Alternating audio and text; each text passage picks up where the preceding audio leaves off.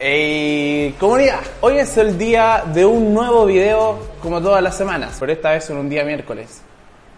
Cosa rara, ¿no? El día de hoy vamos a hablar de algo nuevamente importante. Y yo que tú le he hecho una mirada a tu sitio web, a ver si es que cumple con las condiciones de la actualidad. ¡Vamos a ello!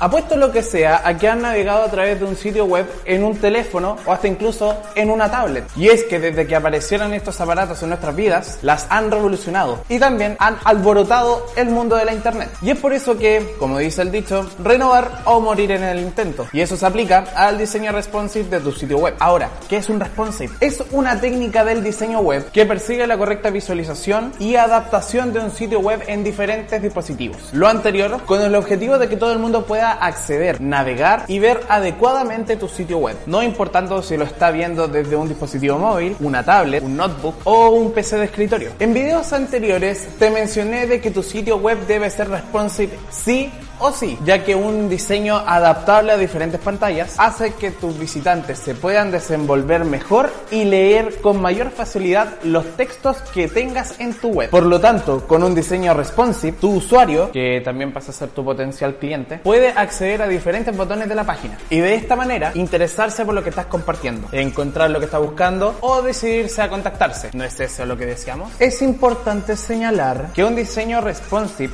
generalmente se realiza para adaptarse a pantallas mucho más pequeñas que la de un ordenador, razón por la cual elementos que ocupan un espacio bastante considerable en la pantalla de un ordenador, como es en este caso el menú y el logo, deben ser más pequeños en la adaptación, pero siempre otorgándoles el mismo nivel de importancia que tendrían en la visualización full que ofrece la pantalla de PC. Ahora, la pregunta del millón, ¿contamos con algunos consejos para la web responsive? Pues obvio, o si no, no estaríamos haciendo este video. Número uno, valorar los distintos dispositivos. No es lo mismo una tablet que un teléfono. Además debemos considerar de que ambos dispositivos pueden estar en vertical o en horizontal. Por lo tanto, hay que tener mucho cuidado con la relación de pantalla. Número 2.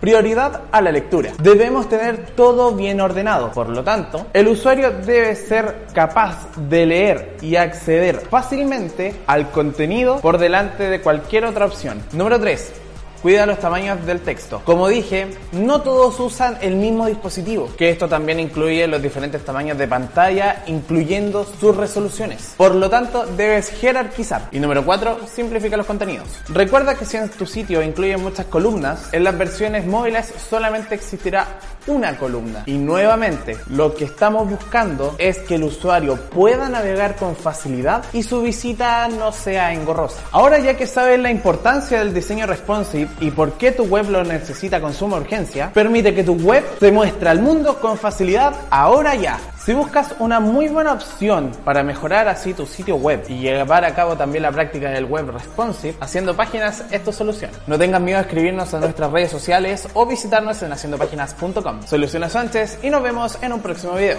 Y por supuesto que tengan una excelente semana.